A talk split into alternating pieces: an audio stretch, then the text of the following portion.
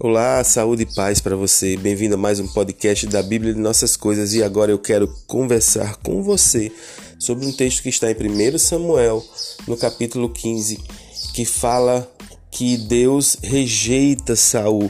Mas aí você pode perguntar assim, mas Deus rejeita as pessoas? Um Deus de amor, um Deus uh, de perdão? Olha, às vezes a gente toma decisões que faz com que a gente se perca no caminho e que a gente uh, perca essa oportunidade de vivenciar o amor de Deus. Saul fez isso.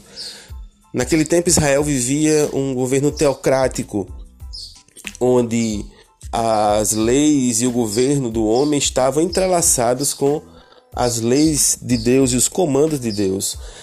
Inclusive por isso que os reis de Israel a princípio, eram ungidos por um profeta, amando de Deus. Saul foi o primeiro rei de Israel e ele foi escolhido por Deus. E ele começa o seu reinado obediente, fazendo tudo direitinho, conforme as orientações que o profeta trazia para ele da parte de Deus. Porém, depois Saul se investe das vaidades e da ganância pelo poder e começa a achar e a praticar a força uh, de seu governo, sua força política a partir dele mesmo.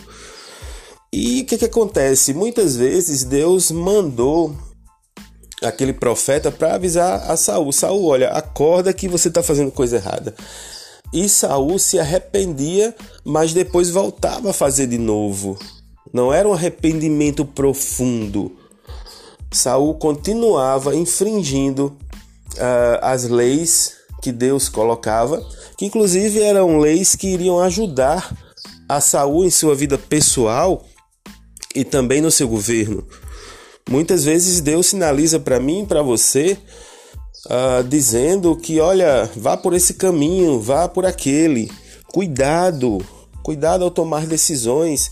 E muitas vezes a gente negligencia isso, aquilo que vem de Deus. Muitas vezes a gente vai por nossa própria vontade, por nossa própria conta. O que quer dizer que a gente não possa fazer isso porque existe o livre-arbítrio. Mas se você entrega a Deus a, a sua vida e pede que Ele oriente seu caminho, é muito melhor. Uh, e aí Deus vai rejeitar Saul, por quê? Porque Saul ele fazia o que não era agradável a Deus, uh, trazia um arrependimento falso da boca para fora e repetia as faltas e se arrependia de novo e fazia de novo. Olha, a gente até que repete às vezes algumas faltas, mas se a gente cair em si, se arrepender profundamente, Deus não vai rejeitar, Deus vai acolher, Deus vai perdoar. Foi assim com Davi. Davi cometeu uma atrocidade quando planejou a morte de Urias para ficar com a esposa de Urias. Uh, foi terrível o que Davi fez.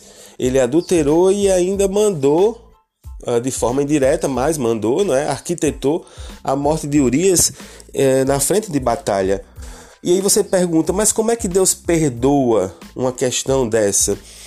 O arrependimento de Davi foi profundo do fundo de sua alma, o que não quer dizer que ele também não pagou. Ele pagou sim, é tanto que o reino foi dividido, mas ele não voltou a cometer essas atrocidades.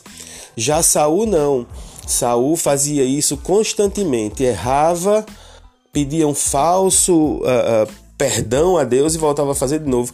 Como você vê hoje nas redes sociais, isso é muito comum muitas pessoas, principalmente pessoas de destaque políticos, pedem perdão e é um perdão oco da boca para fora e voltam a fazer as barbaridades, muitas vezes atingindo as pessoas de forma muito cruel, atingindo fisicamente e psiquicamente. Então, Deus, ele não rejeita aos seus filhos. Porém, nós, por conta própria, Escolhemos a rejeição a partir do momento que brincamos de pedir perdão, a partir do momento que não nos arrependemos profundamente, levando em conta o que Deus tem para nós. Eu espero que você tenha gostado da nossa reflexão, compartilhe para aquelas pessoas que você acha que precisam deste momento de reflexão e que possa fazer diferença na vida delas e na sua. Um grande abraço e até o nosso próximo podcast.